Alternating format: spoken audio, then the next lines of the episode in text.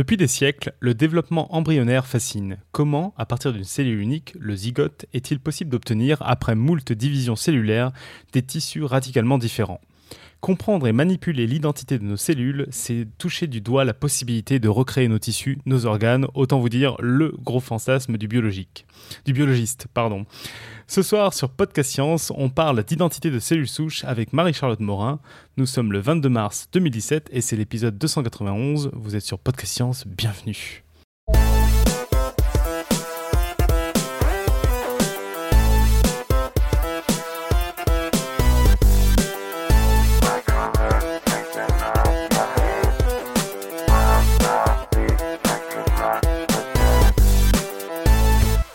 Salut à tous. Alors bah, ce soir la table virtuelle ça va aller très vite parce qu'on a Pascal depuis chez lui mais qui parlera pas trop comme d'habitude il a la technique. Salut Pascal. Et puis bien sûr notre invitée de ce soir Marie-Charlotte. Salut Marie-Charlotte. Salut, salut. Alors Marie-Charlotte, si vous vous souvenez bien, vous l'avez déjà entendu dans l'épisode 270 où elle était venue nous parler euh, de plein de trucs, entre autres d'une pièce de théâtre qu'elle faisait et puis aussi de ma thèse en 180 secondes.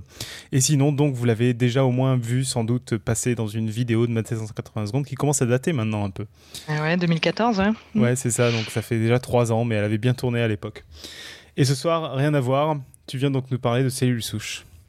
Et oui, on va parler un peu d'identité cellulaire parce que j'entends tout le temps cellules souches et l'avenir, tout ça, mais on ne sait pas trop ce que c'est. Et il y a pas mal de belles avancées en biologie en ce moment, donc euh, ça vaut le coup d'en parler un petit peu. Eh ben écoute, c'est parti. C'est parti Bah ouais, carrément. bah, comme, tu le disais avant, c'était extrêmement bien écrit ton petit paragraphe. Euh, voilà, c'est un peu le rêve du, biologiste de recréer des organes, des tissus. On, fantasme là-dessus depuis plus d'un siècle, donc euh, c'est pour dire. Et euh, il y a deux façons de, si on est malade ou si on a un bras qui, qui, manque, des neurones qui sont en train de mourir. Bon bah, qu'est-ce que vous, qu'est-ce que vous faites? Pour remplacer un bras On peut imaginer des bras bioniques, ok? Ça c'est plutôt un, fil qui, qui, est en pleine expansion. Mais pour remplacer des cellules cardiaques après un infarctus ou des, des neurones défaillants après euh, Alzheimer, bah là, il euh, faut savoir recréer des cellules. Et ça, c'est un peu ce qu'on essaie de faire depuis pas mal de décennies. Euh, donc pour recréer des cellules, on part pas de, rien. Hein. On peut pas d'un seul coup mettre dans une éprouvette un peu d'ADN, un petit peu de, de, trucs. Enfin voilà, on peut pas faire une espèce d'alchimie pour recréer des cellules. Il faut partir de cellules déjà existantes. Et euh, ça, c'est ce qui fait ça se fait déjà depuis les années 90 euh, pour les grands brûlés. Euh, je sais pas si vous avez entendu parler qu'on peut prendre un petit bout de votre peau, la mettre en culture, et ça va s'étendre. C'est assez lent comme processus, mais on pourra après vous le, regreffer là où vous êtes vraiment brûlé. Donc ça, c'est un truc qui se fait pas mal depuis le XXe siècle. Alors pourquoi on fait pas ça avec toutes les cellules, avec les neurones, avec tout ça? Ben, c'est pas aussi facile que, ça. Hein. En fait, la peau, c'est un truc super, ça marche bien. Il y a ce qu'on appelle des cellules souches qui sont très faciles à cultiver. Euh, juste pour euh, revenir un peu sur la définition, une cellule souche, c'est une cellule qui peut se, qui peut se diviser. C'est une sorte de, réservoir, en fait pour recréer du tissu. On est tout le temps en train de se régénérer, donc il faut bien qu'on ait des réservoirs cellulaires. Et ces cellules, soit elles se divisent et elles redeviennent des cellules souches, soit elles se divisent et elles vont donner une cellule de peau, par exemple, ou une cellule neuronale. Ah, donc c'est des trucs qu'on a euh, en permanence, en fait. Moi, je croyais que les cellules souches, c'est des choses qu'on avait juste au tout début quand on était des embryons. Ah, il y a différentes sortes de cellules souches. Il y a les cellules souches embryonnaires, voilà, les cellules souches embryonnaires qu'on appelle totipotentes parce qu'elle peut devenir n'importe quel euh, euh, tissu. Donc ça, c'est la première cellule. Après la rencontre du spermatozoïde et de l'ovule, la première cellule, même les toutes premières dizaines de cellules, euh, elles ont le potentiel de devenir n'importe quoi.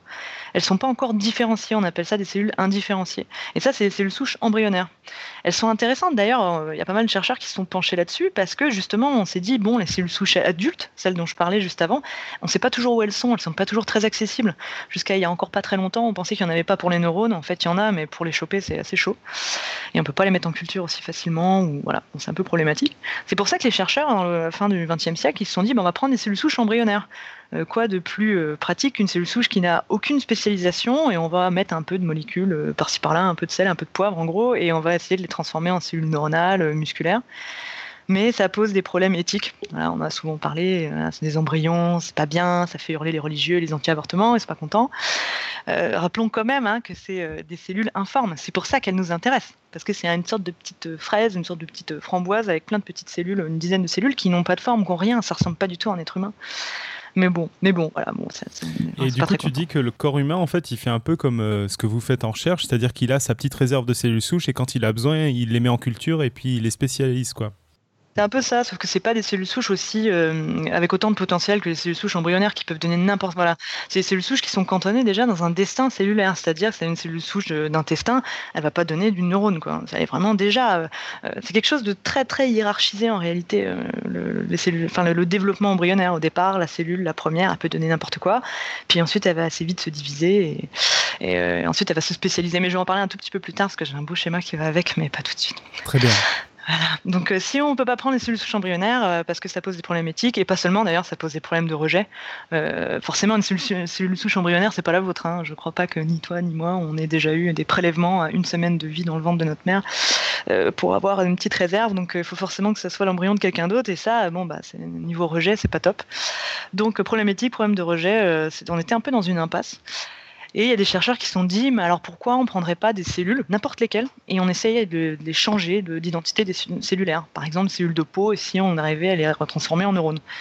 Alors ça, euh, ça c'était juste pas possible, c'était même pas imaginable il y a encore 15 ans dans la tête des chercheurs. Pour eux, c'était vraiment euh, euh, pas possible. Une cellule, elle reste cantonnée dans son destin cellulaire, c'est comme ça, on peut pas changer quoi, à part si on prend une cellule souche.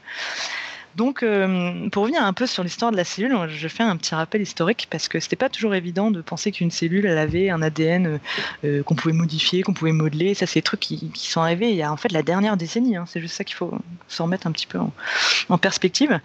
Je vais mettre une petite image de la première idée qu'on avait de la cellule.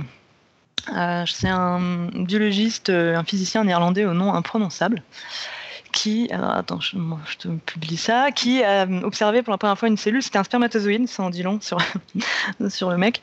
Euh, il, a observé ça au microscope, ça l'intéressait, et puis c'est la première cellule observée, une des premières cellules observées, et lui, il était persuadé de voir dedans un petit homme euh, accroupi dans chaque spermatozoïde. Euh, pour lui, c'était ça la cellule. Donc, euh, c'était pas du tout vu comme une brique élémentaire du vivant qu'on pouvait modeler à souhait. Non, non, c'était un petit homme. D'ailleurs, c'est marrant parce que du coup, la femme n'a aucun rôle dans, cette vision des choses. dans chaque spermatozoïde, il y a un petit homme qui. qui, La femme n'est qu'un four. C'est génial. C'est très féministe encore comme vision des choses. Parfait. ouais, c'est vrai. Hein. Vous la voyez? Ouais, bah alors pour ceux qui la voient, hein, c'est un petit homme recroquevillé dans un spermatozoïde, c'est une belle image. Belle image, non, il a fallu attendre quand même un petit peu, un, petit peu plus loin, là, le XVIIe siècle, c'était pas très au point, et c'est plutôt vers le XVIIIe où il y a une pléthore de chercheurs qui ont commencé à observer vraiment plus finement que euh, on était composé de petites cellules. Et, euh, ça, euh, bon, bah, on s'est dit, bah tiens, ça va être intéressant pour étudier un petit peu mieux le développement. Et c'était très descriptif le développement, tout ce qui était embryologie à l'époque. je vais vous mettre une deuxième petite image en espérant que ça marche. Comme on parlait tout à l'heure, c'était quelque chose d'incroyablement hiérarchisé. Donc, comme je disais tout à l'heure, vous avez une cellule, la cellule unique au départ, elle va se diviser en deux types. Hein, celle qui va créer euh, euh, l'être humain, donc nous euh, au départ, et puis les annexes embryonnaires, ce qu'on appelle voilà, ce placenta en gros. Et donc, plus ça va se diviser et plus ça va se spécialiser. Et une fois qu'on est parti dans un destin cellulaire, dans un chemin tout tracé, et bah, visiblement, les chercheurs pensaient qu'il n'y avait plus moyen de revenir en arrière. Il y avait même un chercheur qui s'appelait Waddington. Je vous remets encore une image. Je vous bombarde, mais après, il y en aura un peu moins. Ça vaut le coup euh, d'avoir un peu des images précises en tête pour voir un peu de quoi je parle. Donc euh, dans celle la deuxième que j'ai postée, euh, on voit vraiment qu'on part du zygote, la première cellule, et puis ensuite on va vraiment aller dans des destins très différents. C'est très fléché, on dirait un parcours dans lequel on peut jamais revenir en arrière et dans lequel on peut jamais non plus euh, aller d'un chemin de traverse à l'autre. D'ailleurs, il y avait un chercheur qui s'appelait Waddington et lui, il imaginait un paysage et la cellule originelle, la première, elle roulait dans une espèce de vallée et soit elle allait prendre un chemin vers la droite ou vers la gauche qui allait l'emmener soit vers un destin musculaire ou intestinale ou un truc comme ça. Donc lui il voyait ça comme ça et du coup il disait bah une fois qu'on est dans une vallée on peut pas aller dans la vallée d'à côté, on peut pas non plus revenir en arrière, on peut pas aller contre la pente et c'était euh, vraiment très euh, fataliste quoi. Euh, sauf qu'il savait pas qu'on pouvait mettre des petites pichenettes et ça les pichenettes on a réussi à le faire courant 20e siècle. Et, j'ai une question un peu débile là sur la, la volonté de faire ça. pourquoi en fait on a envie de mettre des pichenettes comme ça? Mais parce qu'on a envie de se prendre pour Dieu, c'est notre fantasme.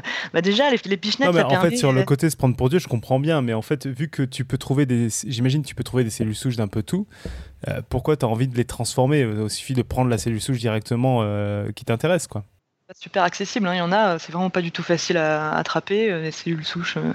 Voilà, donc l'intérêt, c'est pouvoir transformer en gros vraiment très rapidement des cellules qui nous appartiennent déjà. Puis il y en a, voilà, elles sont pas accessibles. Les biopsies, elles sont pas toujours évidentes à faire. Trouver les cellules souches, les mettre en culture.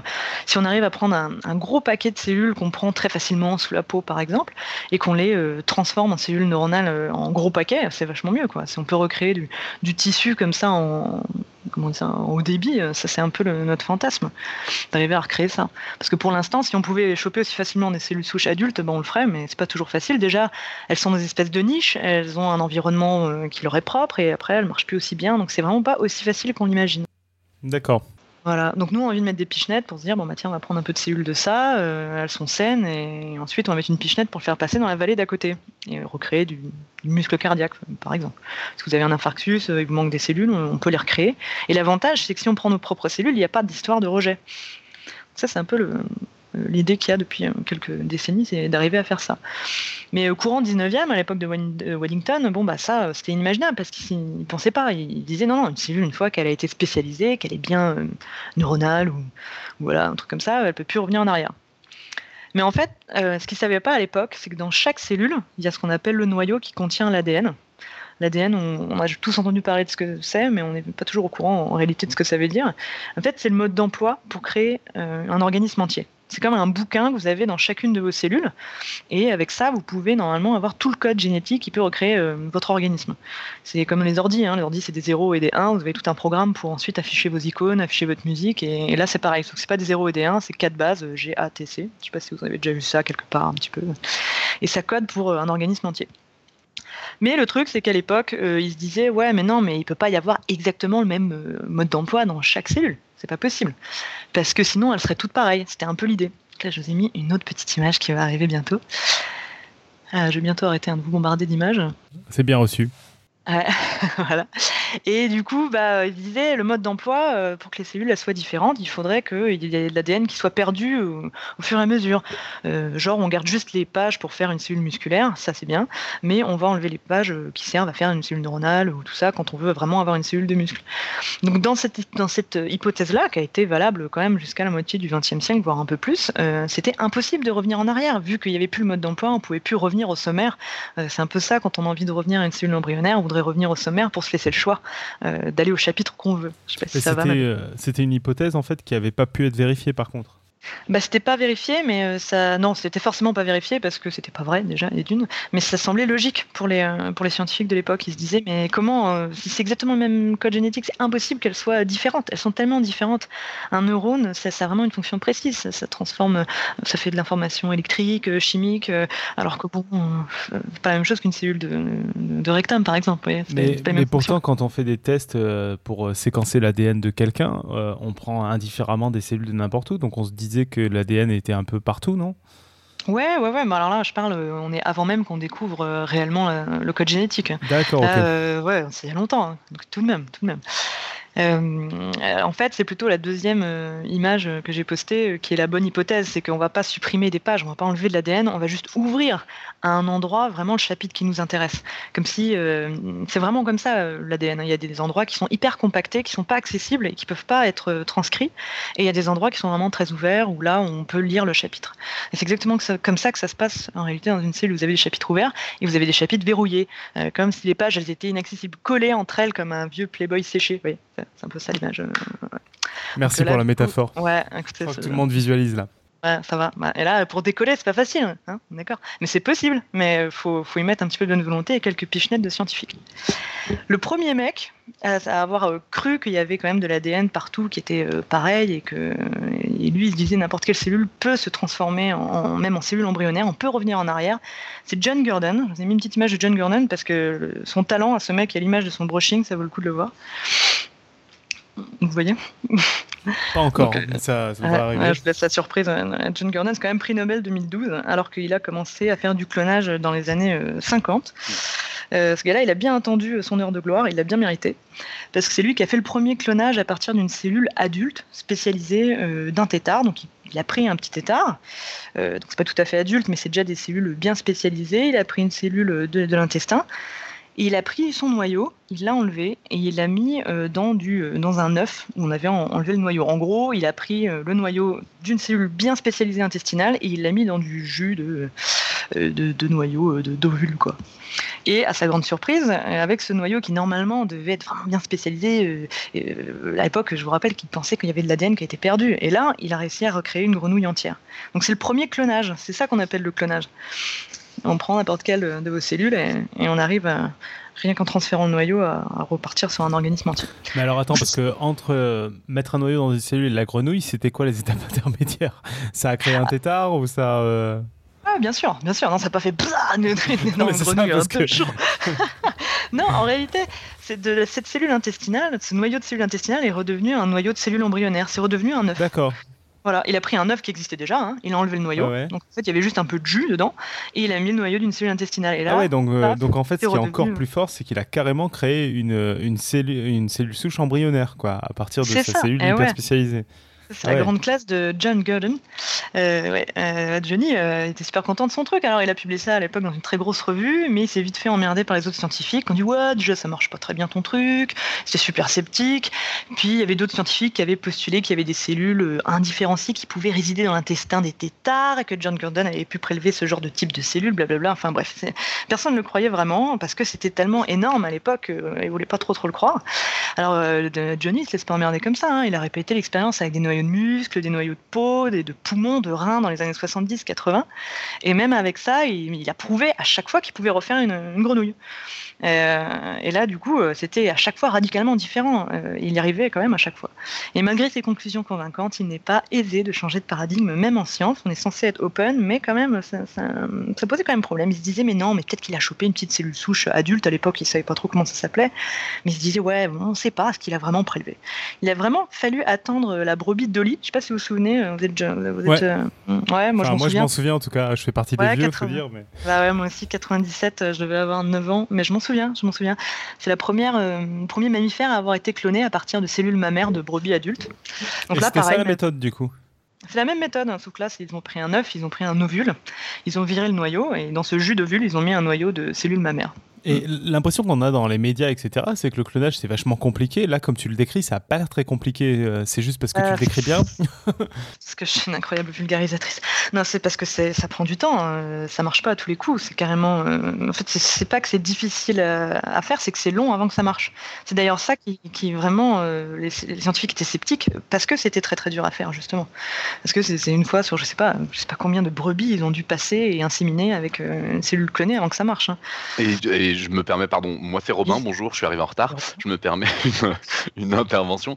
Quand tu dis c'est compliqué avant que ça marche, il euh, n'y a, pas eu de changement dans les méthodes de. Enfin, je veux dire, la, méthode, schématiquement, ok, on a compris, on enlève le mm. truc du noyau, on remet un autre noyau, machin, mm. mais il euh, n'y euh, a pas eu d'évolution sur la méthode. Le fait que ça ait marché, c'est juste qu'on est quand même. Quand non, si, si, quand même, parce qu'au départ, ils avaient essayé avec une souris, ça marchait pas. Alors, du coup, c'était, ils étaient là, in your face, Gordon, ça marche pas avec la souris, ta grenouille, ouais, super, mais le mammifère, ça marche pas. Et du coup, ils ont changé de méthode, ils ont pris un ovule, euh, enfin c'était un œuf euh, qui était un peu plus tardif. En réalité, le jus qu'il y a dans cet œuf, c'est pas anodin. Il y a des facteurs qui permettent d'ouvrir tous les chapitres. Il faut que ce soit exactement la bonne étape pour que ça puisse faire ça. C'est très difficile à vulgariser comme ça. Ouais, oui, ils ont changé d'étape. Ils, ont, changé d'étape. en fait, en gros, pour résumer ce que, ce que tu dis là, c'est que le dictionnaire, en fait, c'est pas ça le truc compliqué. Le noyau, tu peux le transférer, mais tout le tout l'enjeu, c'est de le transférer au bon endroit, dans, dans une sorte de soupe où euh, il y a tout ce qu'il faut pour qu'on puisse l'ouvrir, quoi.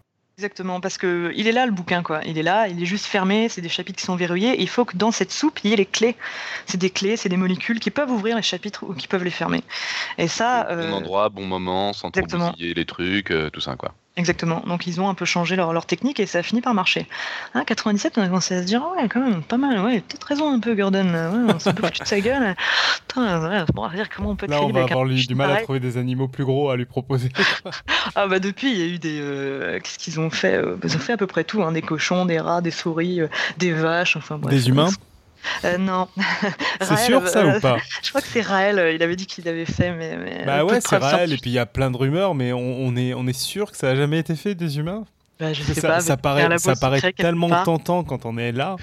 Quitte ce ton croustillant, s'il te plaît. Euh, tu, tu, fais flipper comme non, tu mais dis tu, ça tu, vois, tu vois ce que je veux dire, c'est qu'on a quand tu as une méthode de clonage qui, qui, qui, paraît comme ça, pas si compliquée d'accès, et que tu as, as, plein de, de, gros mammifères qui ont été faits, tu te dis c'est fou que depuis 97, il n'y ait pas eu Il n'y a pas eu de tentative sur l'humain, quoi. la nana qui a envie de se faire euh, greffer, enfin de se mettre dans l'utérus et, et, de faire à répétition, parce que ça marche pas du premier coup. Hein. Ah, c'est vrai qu'il y a quand même ce petit côté-là de, l'expérience qui est pas simple, en effet. C'est ça, il faut trouver des volontaires un peu barrés et, surtout, Depuis que l'esclavage est tombé en désuétude, euh, malheureusement, c'est un manque de volontaires. la grosse perte pour la science, hein, c'était bien l'esclavage. Hein. Mengele dirait pas le contraire, hein. c'était vraiment super d'avoir des humains pour faire ces expériences, c'est incroyable. On va tweeter euh, ça, c'était vachement bien l'esclavage. C'était vachement bien Mengele et l'esclavage, les nazis ah, c'est beau, c'est beau, c'est beau. Euh, là, on parle de la beauté scientifique. Hein. Si vous mettez de l'éthique derrière, là, bah ouais, mais moi, je peux rien faire. Hein. bref. Bon, du coup, euh, Dolly, c'était super. Là, tout le monde était euh, un peu sur le cul. Mais toujours les mêmes arguments que pour Gordon. Ouais, la cellule de glande mammaire que vous avez pris, vous savez ce que c'est C'était vraiment une cellule différenciée Est-ce qu'il n'y avait pas une petite cellule souche qui, se cachait par là? Est-ce que, bon, il y avait toujours des discussions interminables. Mais, mais ce qu'on avait oublié, c'est que bien avant Dolly, il y avait eu déjà des expériences qui montraient qu'on pouvait prendre une cellule différenciée adulte et la transformer carrément directement dans une autre cellule différenciée sans même passer par le stade embryonnaire. Il y avait un mec qui s'appelait, euh, comment il s'appelait déjà? Parce que je retrouve son nom, euh, Peter Jones, voilà, qui travaillait sur des composés chimiques parce que lui, son boulot, c'était de trouver des nouveaux composés pour la chimio, dans les années 70. Et un jour, il teste une drogue sur une cellule qui était prélevée sous la peau.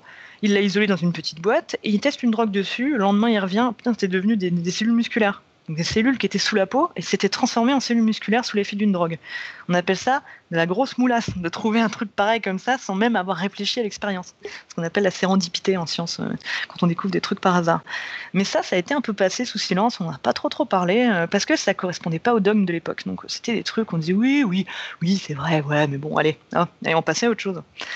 Donc euh, après Gordon, après Dolly, euh, bon, il y en a quand même qui se sont dit, euh, bon, non, il y a quand même quelque chose. On peut prendre n'importe quelle cellule et la retransformer en embryonnaire. Mais Gordon, ce qu'il faisait, c'est qu'il prenait des noyaux, il les mettait encore dans une soupe.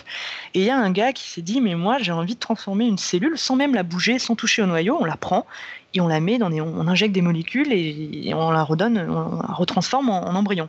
Donc ça, c'était le rêve de, Yamanaka. C'était un, mec qui a aussi prix Nobel, qui a eu le même prix Nobel que John Gordon en, 2012. Et lui, en 2006, il a sorti un papier assez incroyable qui a révolutionné tout le, monde de, de la reprogrammation cellulaire. Il a cherché, en gros, mais qu'est-ce qu'il y avait dans cette soupe dans, ce, cette euh, ovule pour pouvoir retransformer comme ça un noyau, pour revenir au sommaire et pour redevenir à l'état embryonnaire. Donc il a regardé, en gros, il a criblé, il a regardé toutes les molécules qui étaient exprimées dans, les ovules. il a fait des cocktails, des petits mélanges aléatoires. Il a fait des cocktails différents, voilà. Et ensuite, euh, il a testé, il a voulu retransformer une cellule sous la peau en cellule embryonnaire. il a fini par trouver. Hein, il a quand même cherché pas mal de temps. Je pense qu'il a dû passer des années à tester des cocktails comme ça, en y croyant. Et d'un seul coup, il a pu transformer une cellule qu'il avait prélevée sous la peau en cellule embryonnaire et refaire une souris complète. C'est beau. Et là, hein. il avait créé la soupe de toutes pièces ou il avait en fait plus ou moins viré des trucs? Ah ouais, non, pas du tout. Il a, en fait, il a fait des cocktails. il s'était pris, il s'était fait une shortlist d'une vingtaine ou une trentaine de molécules qui étaient vraiment euh, exprimées que dans l'embryon. Et ces molécules-là, il a fait des cocktails. Il s'est rendu compte qu'il y avait juste quatre molécules qu'on met dans une cellule, peu importe laquelle, même si c'est un petit peu plus compliqué que ça, mais quatre molécules peuvent retransformer une cellule qu'on prend sous la peau en cellule embryonnaire. Ça, c'est balèze quand même. On injecte quatre petits trucs et d'un seul coup, bah, on revient au stade embryonnaire. Et là, on n'a pas transféré le noyau, on n'a rien fait. On a pris vraiment une cellule et on a injecté des, des quatre facteurs. On a fait l'inverse en somme, on a, on a mis dans la soupe ce qu'il fallait pour débloquer quoi. Exactement, exactement. Donc c'est quatre clés qui permettent de, revenir au sommaire du mode d'emploi, si, on, peut voir ça comme ça quoi. Et, là, donc si on injecte ces quatre clés dans un corps humain qui a plein de cellules, il se passe quoi? Cancer. cancer direct. Parce que ah les cellules souches embryonnaires, elles ont beaucoup de points communs avec les, cellules cancéreuses parce qu'elles sont sous, aucun euh, contrôle. Les cellules embryonnaires, je parle au début, dans le développement, évidemment, elles sont bien contrôlées, ça fait pas n'importe quoi. Mais si vous prenez des cellules souches embryonnaires et que vous les mettez sous votre peau, ça fait un cancer. Hein. Euh, d'un seul coup, elles se retrouvent, euh, elles savent pas quoi faire. Elles sont pas dans l'environnement naturel qui normalement les régule bien. Et... Donc ouais, bah, c'est bien un peu le problème justement de ces cellules. là, on s'est dit, super, on contourne le problème des cellules souches embryonnaires qu'on prélève. Là, on les crée de toutes pièces. C'est pas la fusion d'un spermatozoïde et d'une ovule. Là, les cathos peuvent rien dire. C'est une cellule qu'on a pris sous ta peau et qu'on retransforme en embryonnaire. Donc ça, ils étaient contents. On a fait ouais, hurrah, on va pouvoir recréer des tissus.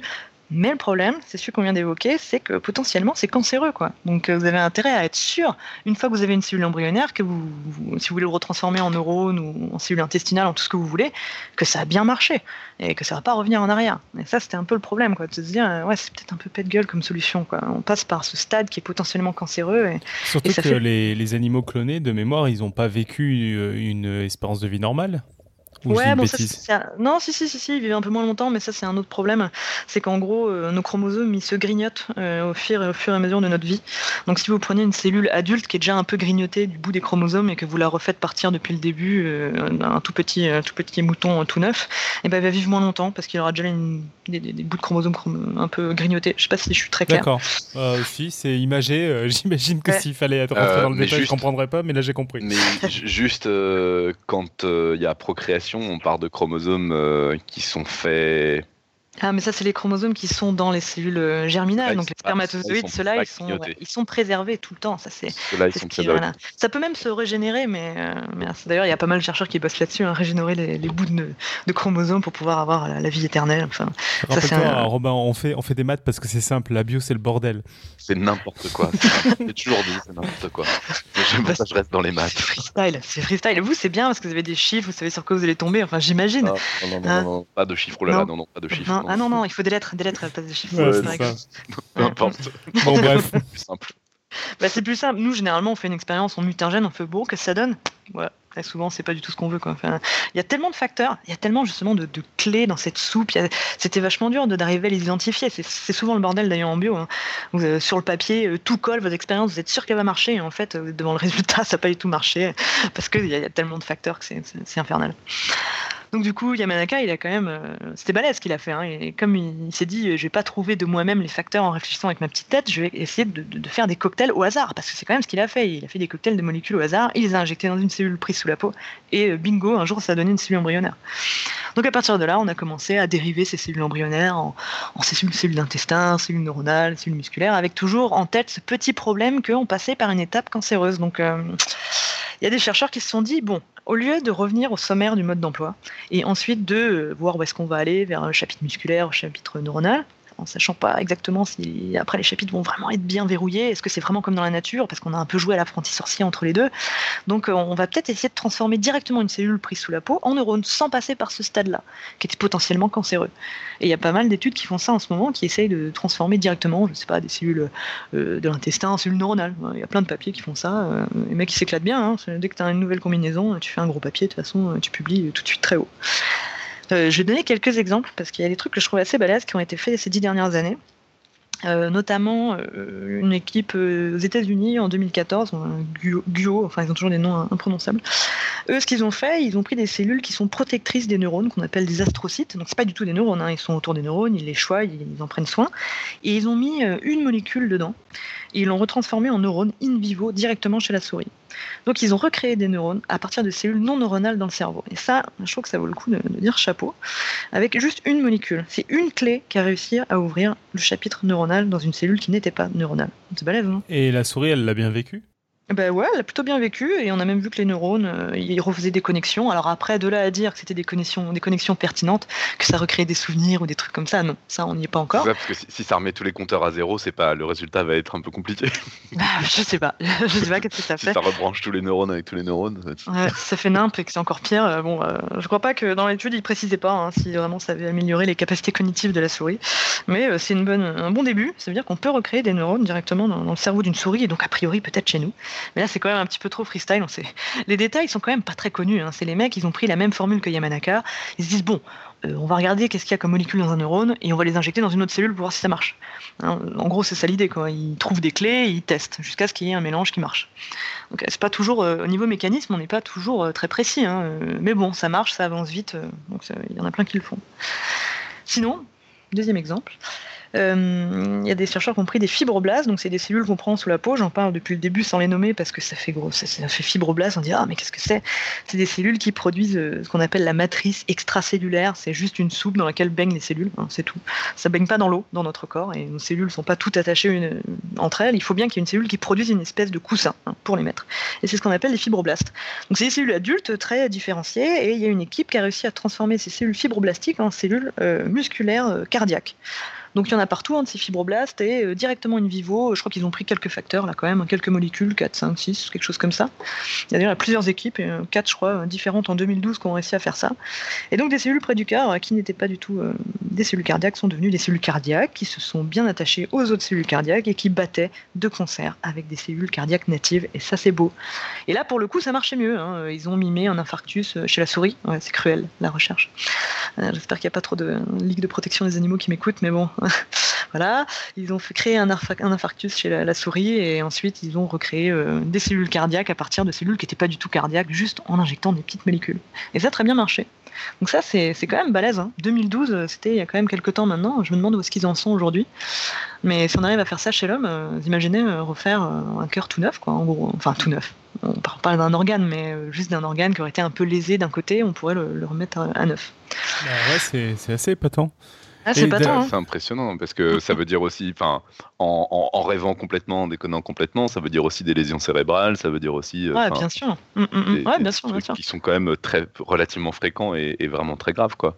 Bah après, le, muscle cardiaque, c'est un muscle, hein, c'est vraiment une, c'est une grosse structure qui bat, mm. donc ça paraît plus facile à reconstruire que des connexions neuronales. Ça, j'avoue que je suis très curieuse de voir comment ils vont arriver à refaire des connexions euh, neuronales pertinentes. Oui, parce qu'il n'y a pas que recréer les cellules, il y a les brancher comme il faut. Et ça, c'est très complexe. et pour les neurones, honnêtement, euh, bon, après, je reste ouverte parce que je suis scientifique, mais je me demande comment ils vont faire. Euh. Alors après, il ne faut pas sous-estimer le cerveau. Il y a une capacité d'adaptation du cerveau qui est incroyable. C'est un organe assez phénoménal qui, des fois, recrée des connexions neuronales pour, parler, pour pallier justement à, à, des zones du cerveau qui marchent plus. Enfin, c'est quand même assez balèze. Hein. C'est très très plastique. On appelle ça plastique le cerveau mm. parce que ça peut se modeler euh, euh, voilà, en fonction de l'expérience. Donc ouais, c'est pas impossible que ça se fasse tout seul, mais euh, j'attends de voir, on va dire. Il y a une question, j'en profite, généralement on les, repose, on les pose à la fin, mais il y a une question qui, qui est d'actualité. Une question de Nive qui demande s'il y a eu des essais pour fabriquer de la peau artificielle. Ah, de la peau artificielle, ouais, ça fait quelques temps que ça se fait. Hein. J'en parlais au tout début. Euh, même dans les années 70, on savait déjà faire une petite couche de peau, euh, cultiver de la peau. Et c'est vraiment dans les années 90, on a réussi à faire une vraie couche de peau avec toutes les cellules qui composent la peau. C'est pas une seule couche. Hein. Et vraiment, euh, ça, ça, marche assez bien. C'est juste que c'est un peu long.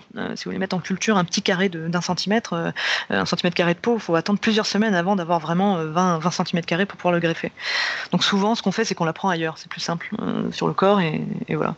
Mais ça se fait. Hein ça se fait euh, carrément. Hein. Aux États-Unis, euh, c'était les points, dans des, des, pionniers à faire ça à la fin des années euh, ouais, 90, et maintenant ça se fait. Hein. Ouais, bien sûr, la peau, c'est un des trucs les plus faciles à cultiver, donc ouais. On cultive la peau, j'aime bien. Ouais, On fait un petit champ de peau là. On peut se faire un steak. Il y a même, il y a même une, une équipe qui avait fait un steak. Je n'osais pas poser la question sur les steaks, mais c'est. Ah, bah, on en avait parlé. ouais, on en avait parlé. Ça avait été un sujet à une émission euh, de podcast science. Ouais. Ah bah, je veux bien croire. Parce que bah, du coup, c'est génial pour les véganes. Hein. On peut manger des cellules, ouais, des protéines animales et sans tuer personne, c'est pas beau ça. Je sais pas s'il était bon. Hein. Par contre, euh, je sais pas. Ah, ils avaient l'air de dire que c'était exactement pareil qu'un vrai steak en fait. Bah, je sais pas, hein, c'est peut-être pas la même structure. Parce que je sais pas ce que c'était comme cellule, j'avoue, je me suis pas renseigné. Mais c'était qu'un amas de cellules, hein, c'est peut-être dégueulasse parce que la, fibre de la viande, euh, le, sang, c'est bien des cellules, euh, des vaisseaux qu'il y a dans la viande. Voilà, tout ça, ça donne un peu de jus à la viande et c'est pour ça qu'elle est bonne. donc, euh, je sais pas, faudrait que je goûte. Faudrait qu'on me paye un steak à je sais pas combien de milliers de dollars.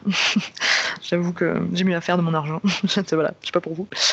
ouais. Mais bon, pour les vegans, c'est un espoir. Plus tard et pour les animaux aussi, parce qu'on fait beaucoup d'expériences animales. Euh, euh, voilà, en recherche, on n'a pas trop le choix. Alors que si on arrivait à refaire vraiment des organes euh, à côté, on pourrait tester des médicaments là-dessus plutôt que sur des animaux. Donc c'est pas mal. Toute cette idée d'essayer de recréer des tissus, recréer des organes. On va en parler tout à l'heure parce qu'il y a une startup qui fait ça, qui essaie de recréer des organes. Mais j'en parlerai après et dans très peu de temps. D'abord, je voulais vous parler euh, d'une autre équipe qui a fait un truc que je trouve assez impressionnant. Euh, les diabétiques de type 1, ils ont des cellules qui produisent de l'insuline, et l'insuline, ça régule le taux de sucre dans le sang. Je ne sais pas si vous le saviez, mais maintenant vous le savez. Et euh, en gros, c'est une maladie auto-immune où le système immunitaire détruit ces cellules productrices d'insuline, ce qui fait que vous ne pouvez pas réguler votre taux de sucre dans le sang. C'est un vrai problème, et il y a des chercheurs qui ont réussi à transformer des cellules du pancréas qui n'étaient pas du tout productrices d'insuline, qui avaient un tout autre rôle dans le pancréas, juste en injectant quelques molécules, encore une fois, à les transformer en cellules qui produisaient de l'insuline. Ah, c'est beau. Et la souris, bon, dans la souris, hein, tout ça c'est dans la souris, on fait pas encore ça chez nous. donc ça c'est super hein, d'arriver à recréer des, cellules qui ont été détruites par le système immunitaire. Évidemment, rien n'empêchera le système immunitaire de redétruire ces cellules-là, mais bon, si ça peut durer quelques temps, ça peut être intéressant.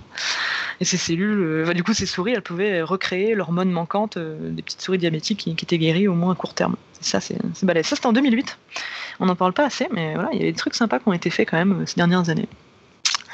Donc le rêve, là, on parle de cellules, c'est bien, mais ça parle pas à tout le monde. Là, je pense que les gens, ils ont envie de voir comment on va recréer un organe entier, comment on va arriver à, remettre des bras, à remettre des, des, des, cœurs entiers, et ça. Euh, et encore, euh, ça c'est le début, parce qu'après, on aimerait bien savoir comment on a un troisième bras, un quatrième bras, etc. Quoi. Ouais, ça c'est ça c'est tout de suite euh, le fantasme. pour ça, je sais pas, ce sera éthiquement parlant, est-ce que ça serait autorisé un jour si on arrive à trop créer un, un ça bras va créer des Jeux olympiques assez sympas. ah, j'espère que ça va bon. Euh, ouais, t'as les Paralympiques et puis les mutants olympiques, je sais pas comment on pourrait appeler ça. C'est intéressant comme concept. Bon, pour l'instant, on va essayer de recréer euh, un bras, ce sera déjà bien, ou un cœur, c'est quand même un peu l'objectif là. ça avance lentement quand même tout ça, hein. faut, le dire. Hein. C'est des, dizaines d'années de recherche. Euh. Mais bon, depuis 2006 et depuis Yamanaka qui a découvert ces petits cocktails, tout le monde s'est inspiré de sa technique et tout le monde recrée des cellules de tout et n'importe quoi à partir des cellules disponibles de petites souris quoi. Donc en gros, si on veut recréer un organe, on sait produire des cellules. Ok, maintenant c'est bon, on sait le faire. Et comment on fait pour recréer un organe entier? Parce que les cellules toutes seules, vous les mettez en tas, bah, ça fait une espèce de, vieux tas de pâte à modeler. Enfin voilà, ça, ça, tient pas quoi. Donc soit vous le mettez dans l'environnement, comme on a dit avant, devant un cœur, et ça va se greffer automatiquement, et vous savez pas trop pourquoi, et vous êtes content. Ou soit euh, va falloir recréer euh, une structure, une sorte d'échafaudage. Et ça, il y a déjà une équipe aux États-Unis qui avait fait au début des années 2000 une vessie artificielle. Donc ils avaient pris un petit ballon euh, de collagène, hein, comme un petit ballon de baudruche, et ils avaient cultivé des cellules de vessie tout autour. En gros, euh, il avait remis des petites cellules musculaires, et ça, c'est des vessies qui marchaient très bien. Donc ça, ça se faisait déjà il y a encore euh, ouais, 15 ans. 15 ans, ça commençait déjà à bien se faire. Donc vessie artificielle, c'est pas autant rêver que le cœur artificiel, mais bon, c'est déjà beau. Et euh, en parlant de cœur artificiel, il y a quand même une équipe euh, qui a fait ça il y a quelques années. Euh, ils se sont dit, on va essayer de recréer un cœur entier de rat. Donc, comme ils n'avaient pas de structure et ils font une espèce de moule en forme de cœur, ils ont pris un cœur déjà existant de rat. Ils l'ont vidé complètement, comme s'il restait plus que le sac, une espèce de poche. Et là, ils ont remis des cellules qu'ils avaient créées toutes pièces cardiaques, des cellules vasculaires, donc pour refaire des vaisseaux. Et genre méga surprise, et ben ça s'est organisé tout seul et le cœur, il rebattait après. C'est pas beau C'est comme si on vidait votre cœur on, voilà, hop, on appuie, on presse, il n'y a plus que le sac et on remet d'autres cellules qui ont été créées artificiellement et du coup ça, ça remarche, ça rebat. Quand tu dis on vidait le cœur, c'est quoi qui est englobé alors du coup autour, euh, qui gardait la, la, forme ou je ne sais pas euh? C'est une sorte de, structure. En réalité, c'est pas vraiment des cellules, c'est une structure euh, fibreuse. En réalité, je sais pas exactement la composition, mais qui fait comme un sac. Et il y a des cellules hein, qui, comme les fibroblastes font, font la matrice, il y a des cellules qui vont faire ces, fibres et qui vont entourer justement les organes. Euh, donc c'est vraiment, vous avez plus qu'un sac et c'était pas des cellules. C'est vraiment de, la fibre euh, bio-organique, on va dire. Donc ça, c'est quand même fort de vider un cœur, de pouvoir le remplacer et il rebat. Ça, c'est incroyable. Si imaginez qu'un jour, bah, on, on, peut faire ça chez l'homme, on prend un cœur, peu importe s'il est compatible ou et on reprend des cellules directement du patient, on les retransforme en cellules cardiaques, on met tout ça dans le cœur d'un autre, enfin dans le sac du cœur d'un autre, et on peut refaire un cœur. Bon, après, euh, on va se calmer parce qu'une souris, c'est tout petit, euh, un rat, c'est tout petit, mais le cœur d'un homme, c'est énorme. Donc, euh, avant que ça prenne, avant que les, cellules vasculaires s'organisent et fassent des vaisseaux, enfin, c'est quand même incroyable que ça se fasse tout seul. Moi, je suis toujours impressionné de, la chance qu'ont certains scientifiques quand ils essayent des trucs. T'as l'impression que les, mecs, ils y croient. Ils font, allez, ils ont un coup de trop, ils font, vas-y, mets dans le cœur, on va voir. Je suis sûr, ça marchera pas. Et puis, oh merde, oh merde les mecs, je te laisse il rebat le cœur. Enfin, c'est, moi j'aurais jamais parié là-dessus, j'aurais même pas essayé. Il y a même des mecs qui ont fait ça sur un poumon euh, de rat. Donc ils ont vidé un poumon et ils ont remis pareil euh, des cellules euh, de poumon, des cellules vasculaires pour faire des, vaisseaux sanguins. Et pareil, ça s'est super bien organisé dans la structure tout seul. C'est quand même assez fort. Quoi. Et là, ils ont regreffé le poumon sur un rat. ils enlèvent le poumon, ils le regreffent et il a pu survivre quelques heures. Mais c'est quand même bien. Ça veut dire que c'était fonctionnel. C'est beau ce que je raconte ou? Bah ouais, non, si, si, on est juste un peu euh, sous le choc, je pense. Ouais, pour dire à quel point on en est maintenant. Et ça, c'était des, études qui ont été faites il y a ces dernières années. Il y en a qui ont même déjà 2-3 ans. Donc, euh, ouais, c'est pas mal. Hein, je trouve ça assez, assez balèze. Donc là, le problème, c'est qu'il faut quand même prendre un poumon, faut le vider, ou un cœur, faut le vider. Et ça, c'est pas toujours accessible. Donc, euh, il y a euh, des structures, on va dire des échafaudages qu'on arrive à faire en imprimante 3D avec comme des oreilles. Enfin, je sais pas si vous avez déjà vu l'oreille sur une souris. Là, ça c'est connu comme image et ça, ça date pas d'hier. Et maintenant, on refait des cartilages un peu artificiels en impression 3D et on fait pousser des cellules autour pour recréer des oreilles. On n'a plus besoin de faire chier les souris, quoi, en gros. ça, c'est quand même assez balèze. Et il y a même une start-up, mais alors eux, c'est quand même assez fort ce qu'ils font. Ils font de l'impression 3D d'organes. Mais bon, c'est pas au point encore, hein, mais en gros, l'encre, c'est les cellules. Ils font des couches par couche, ils vont essayer de recréer un foie. Donc ça, c'est. Bah ouais, pourquoi pas Ah ouais. Ouais, c'est pas mal, hein, c'est pas mal, c'est une bonne idée. Et ça, c'est Organovo en fait, qui fait ça, ça. ça sera plus du, du don d'organes, mais du prêt d'organes, le temps de le scanner. Et Ouais. après, c'est bon, une fois qu'il est photocopié, on te le remet en place. On te prend tes cellules à toi, on les retransforme en cellules de foie et on recrée, grâce à une impression 3D d'organes, ton organe. C'est ouf, non mais les mecs ont une idée, mais euh, moi j'ai moi j'ai quand même toujours du respect pour les idées complètement folles comme ça. Parce que euh, d'ailleurs j'ai une petite image de l'impression d'organes si vous voulez. Hop, je vous la mets. Ouais, mets Euh, une image parce que sinon, je pense qu'on a, on a une image flippante en fait.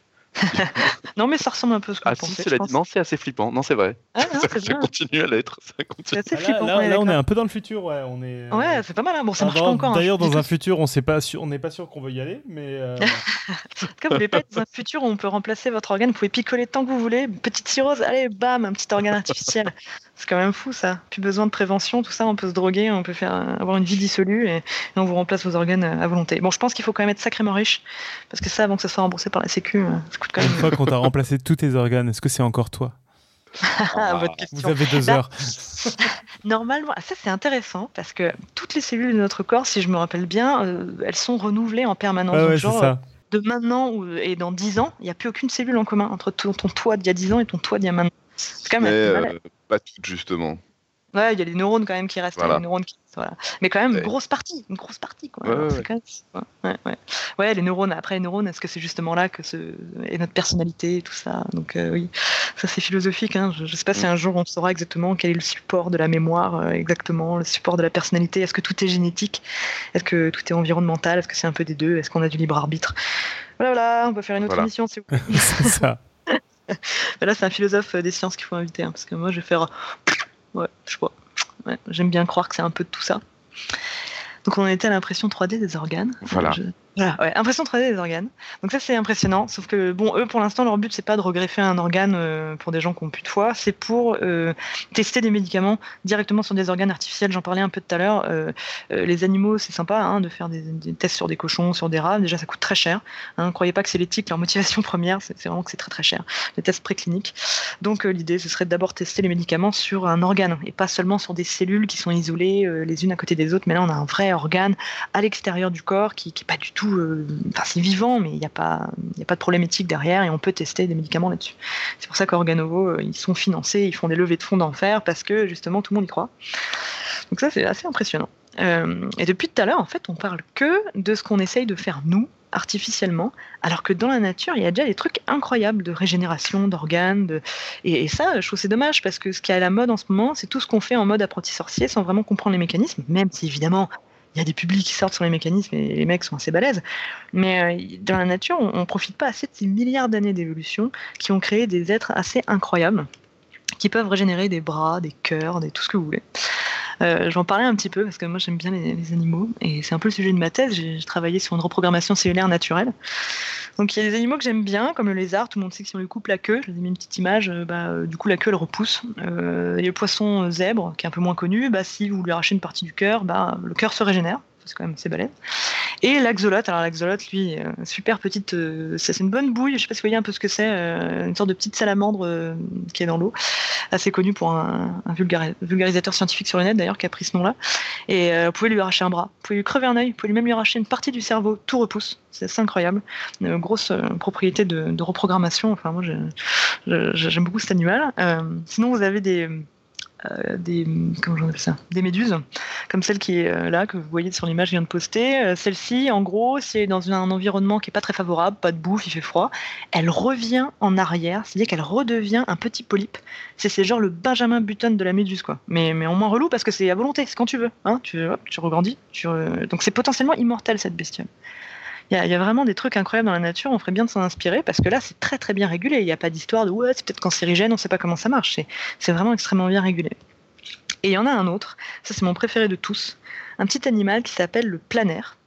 Euh, le planaire, euh, c'est un truc qui est connu depuis quand même pas mal de temps. hein. Il, y a, déjà un, un chercheur à la fin du, du 19e qui s'appelle Morgan et qui avait euh, décrit ce petit bestiole. Il l'a coupé en deux, et ça donnait deux animaux exactement identiques au bout de quelques, quelques jours quand même, hein, faut quelques semaines même.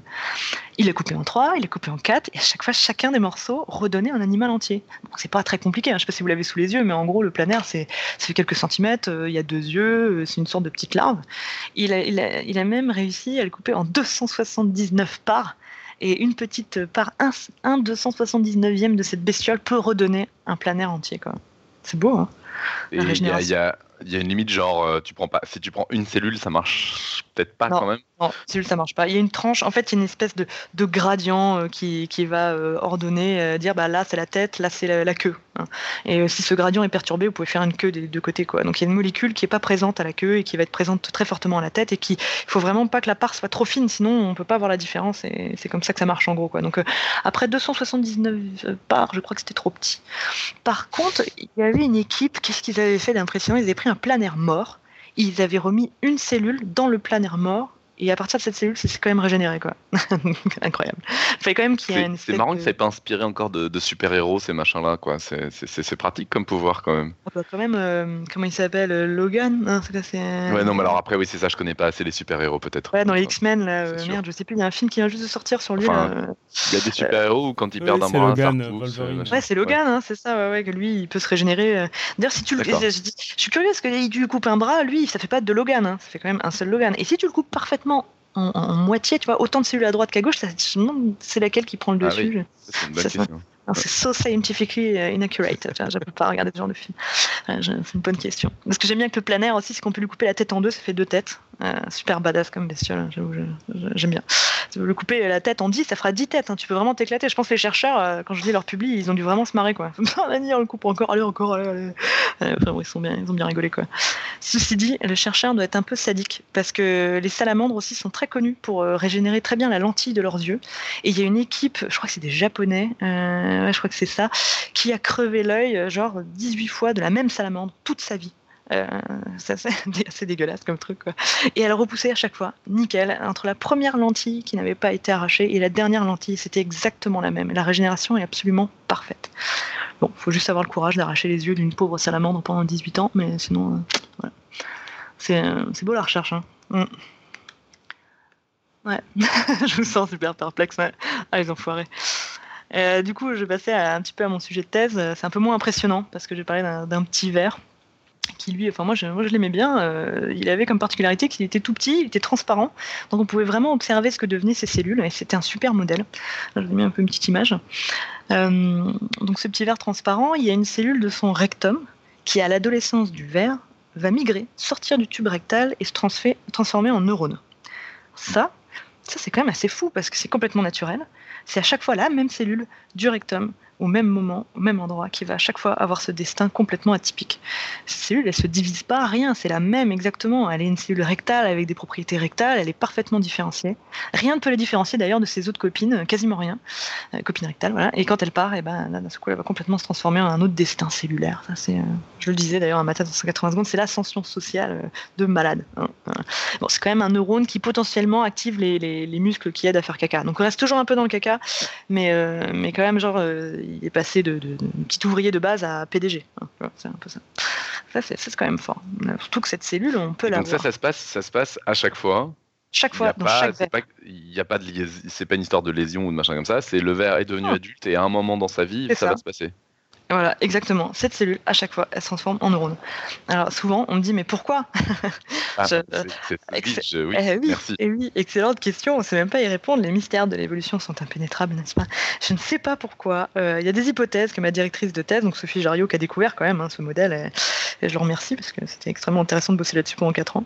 Et elle, elle disait, bah, peut-être, comme c'est une cellule qui est euh, dans le rectum et qui est en contact avec la nourriture, quand il est bébé, il n'a pas besoin de trop de nourriture, et une fois qu'il sort de son œuf, bah, là, il a besoin de bouffe il a besoin d'un neurone pour, euh, pour activer un petit peu tout ça, quoi, pour l'aider à déféquer, en gros. Et euh, peut-être que la bouffe, quand elle passe contre cette cellule, c'est le signal pour créer un nouveau neurone.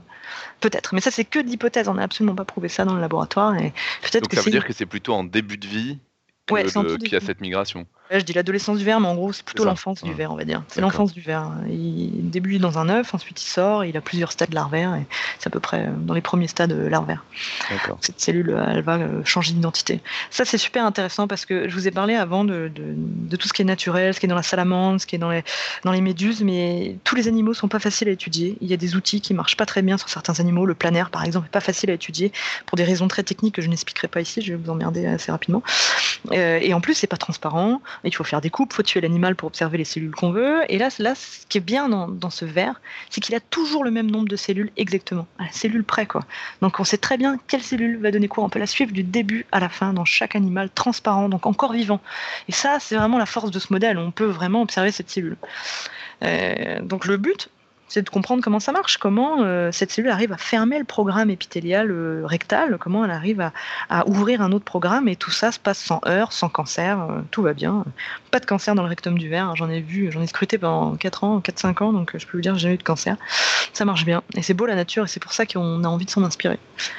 Donc en gros, qu'est-ce que je faisais Moi, je commençais ma thèse en en prenant ce qu'on appelle des mutants, c'est-à-dire qu'on prend des vers, on les trempe dans une substance qui fait des mutations, et on voit dans quel verre, dans la génération d'après, bah, il n'y a plus de neurones. Ça, c'est facile à voir, il est transparent, donc on peut assez euh, facilement voir si la cellule est restée dans le rectum ou si elle s'est transformée en neurone. Et quand vous avez touché un gène important, en le mettant dans votre substance mutagène, eh ben vous voyez que votre cellule, ne se transforme pas en neurone. Euh, soit euh, elle a commencé à se reprogrammer, mais elle s'est arrêtée en chemin, ou soit elle a carrément jamais bougé. Et là, vous avez touché des gènes qui ne sont pas du tout impliqués dans les mêmes étapes. Ça va, je suis assez clair ou je suis un peu trop jargon hein. Dites-le moi, je suis trop jargon. Ouais, ouais, voilà. Donc euh, ça, c'était le, but de ma thèse, c'est de trouver des nouveaux gènes, et j'en avais découvert un petit paquet hein, quand même. C'est pas encore publié, mais ça va venir. Euh, je peux pas dire les noms, stop secret. Stop secret, c'est comme ça dans la recherche. On croit qu'on bosse pour le savoir, mais non, on bosse pour la gloire. quoi? Non, non, non, une fois que j'aurai publié, je peux en parler. Mais... De toute façon, le nom des gènes, ça, vous, ça va vous évoquer rien du tout, hein, parce que c'est toujours des noms un peu barbares. Voilà, euh, donc, euh, tu peux peut-être juste en donner un, c'est-à-dire qu'on voit à quoi ressemble un nom de gène. Je, je, vais en donner un qui n'est pas impliqué dans le processus. Est-ce que c'est aussi, beau que, que, les noms de planètes, par exemple? D'exoplanètes, ah là. Mais ça dépend qui le découvre. Avec que des lettres et des, des, chiffres, là, les trucs où vraiment tu te dis, mais. Ouais. Euh, ouais, ça arrive des fois. Hein, ça arrive. Euh, des fois, c'est un truc qui veut rien dire. Euh, je sais pas, faut que je trouve un exemple qui est pas impliqué dans un truc, sinon la directrice de thèse va me dire T'as dit le nom d'un gène en direct et tout. Bah oui, je sais pas, t'as le rétinoblastome, des trucs qui sont vraiment. Ah ouais, non, mais c'est quand même des mots, quoi. Ouais, ouais, ouais, quand même. Bon, après, des fois, c'est. un peu mieux que les exoplates. Des fois, c'est SEX1, SEX12, voilà, des trucs comme ça qui sont pas forcément euh, très parlant, on va dire. Et sinon, il y a des petits rigolos aussi qui, aiment bien donner le nom de gènes. Euh, il y a deux gènes qui marchent ensemble, de protéines qui s'appellent MAD et MAX. les mecs ont tripé. Euh, donc, il y a même un, nous en Alsace, ça nous fait rire, il y a un gène qui s'appelle Spätzle, qui est une spécialité culinaire alsacienne. Donc, ça dépend vraiment de qui le trouve et qui est du sens de l'humour du, du, mec. Bon, c'est un peu pour ça, comme ça que ça marche. Donc euh, les noms de gènes, euh, trouver quelques-uns et, ça aide, euh, même si on est sur le vert, on a quand même la moitié de nos gènes en commun. Et arriver à trouver des gènes qui, permettent des clés en réalité qui vont fermer un programme et, d'autres clés qui vont en ouvrir d'autres, ça c'est super instructif même pour nous. D'ailleurs, la grande majorité des gènes qu'on a trouvés sont conservés chez l'homme et sont même impliqués dans certains cancers parce que le cancer c'est quand même une cellule qui part en, cahuète et qui est plus contrôlée. voilà, les chapitres s'ouvrent de partout, il y a différentes identités qui sont en même temps exprimées, c'est quoi. Elle, est hors de contrôle. Et ça, euh, c'est un truc qu'on a, a, trouvé des gènes en commun. Et ça a du sens. Donc ce modèle-là, il peut nous aider à trouver euh, des verrous, euh, une façon de vraiment contrôler le processus. Et ça, c'est intéressant. Voilà pourquoi j'ai bossé euh, là-dessus. J'ai parlé vachement vite, hein. je, suis, je, suis, à la fin. Je suis à la fin. Euh, tu, tu, parles vite, ouais, ouais, Je sais pas si je parle aussi vite que toi. Tout le monde me dit que je parle trop vite, mais effectivement, ça, tu fait, parles vite. ça fait quand même une petite heure que tu parles. Hein, donc c'est vrai, je, je parle vite. Ah, c'est cool. Bon, j'ai quand même tenu une heure. On m'avait dit une heure. Euh, voilà. Ouais, si dit quelqu'un d'autre, il aurait parlé 4 heures parce que je parle vraiment à la vitesse grand V.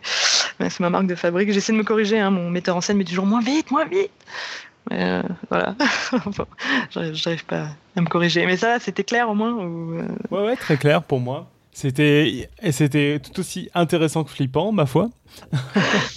voilà, vous savez, quelque part dans le monde, il y a des gens qui sont en train de recréer bah. en 3D des organes. C'est flippant, flippant, et, enthousiasmant à la fois. C'est-à-dire qu'en même temps, c'est effectivement ce que tu dis est vrai. Les, les, gens sont fous de, de penser qu'ils vont réussir à faire ce qu'ils font, mais quand on voit ce qu'on arrive à faire, Enfin, je pense qu'il y a 30 ans, euh, il y a même 20 ans, euh, les trucs que tu racontes étaient à peu, à peu près inimaginables, quoi. Moi, je dirais même avant 2006, avant qu'Yamanaka arrive à montrer qu'on pouvait injecter des facteurs dans une cellule et lui changer l'identité, c'était encore très largement pas accepté. Cette idée de dire, bah, on peut manipuler à souhait comme ça l'identité de n'importe quelle cellule, c'est pas de la pâte à modeler. Il dit toujours ça, c'est pas de la pâte à modeler. Euh, on peut pas faire ce qu'on veut. S'il y a des règles, et ben non, on peut briser ces règles sans problème. Bah, donc, effectivement, le seul truc après, c'est de voir à quelles conditions, enfin, est-ce qu'il n'y a pas des risques, etc., etc., quoi. Bien sûr, bien sûr. Là, c'est très, euh, c'est comme je disais avant, hein, c'est des essais. Et souvent, ce qu'il fait en ce moment, euh, on n'observe pas forcément assez la nature pour voir quels sont les verrous qui existent, qui sont là, mais on fait et on regarde. Bon, mm. ça avance plus vite. Hein. Et c'est une... les deux méthodes euh, sont vraiment deux approches différentes qui se valent l'une et l'autre et elles sont complémentaires. Mm. Et sinon, moi, éventuellement, j'aurais une question parce que tu parlais effectivement d'essayer un peu au pif. Euh, j'imagine qu'il y a énormément, énormément de molécules différentes qui existent. Donc, si on y va vraiment au pif en termes de combinatoire, euh, de, nombre de, de, possibles de trucs à essayer, c'est monstrueux. Parce qu'en plus, ce que tu disais aussi, c'est pas forcément une, mais c'est plusieurs molécules. En fait, c'est le bon des combinaisons. Hum, hum, hum. Bon, après, ils font pas au pif totalement. Pas hein. complètement au pif, voilà, c'est ça. complètement au pif, c'est-à-dire qu'ils regardent quel gène est exprimé. En gros, c'est quelle molécule est exprimée à un moment donné dans une cellule. Et ils comparent. ils disent, bah voilà, tiens, c'est marrant, cette molécule-là, elle est que dans les cellules embryonnaires. Elle est pas dans les autres. Euh, ou alors, vraiment, elle est surreprésentée dans les cellules embryonnaires. Donc, ça doit avoir un rôle pour justement euh, identifier ces cellules. Et il avait fait une shortlist, hein, comme je disais, c'était une vingtaine, une trentaine de, molécules qu'il qui avait vraiment identifié quand même, hein, Yamanaka, avant de se dire je vais faire un cocktail. Il a essayé je sais pas combien de combinaisons à partir de 20 ou 30 gènes quand même. Mmh. Euh, au départ, on part quand même pas de, rien totalement. Pareil, ceux qui veulent recréer des cellules musculaires, eh ben, ils vont regarder euh, les molécules qui sont vraiment extrêmement typiques des cellules musculaires. Ils se disent, mmh. bah tiens, cette molécule, elle est exprimée que dans les muscles, mais elle n'est pas exprimée dans les neurones. Bah tiens, c'est peut-être ça la clé, c'est peut-être ça qui ouvre le bon programme. Et ils font des tests, ils essayent plusieurs cocktails et c'est comme ça que ça marche. Voilà, pas non plus totalement au hasard.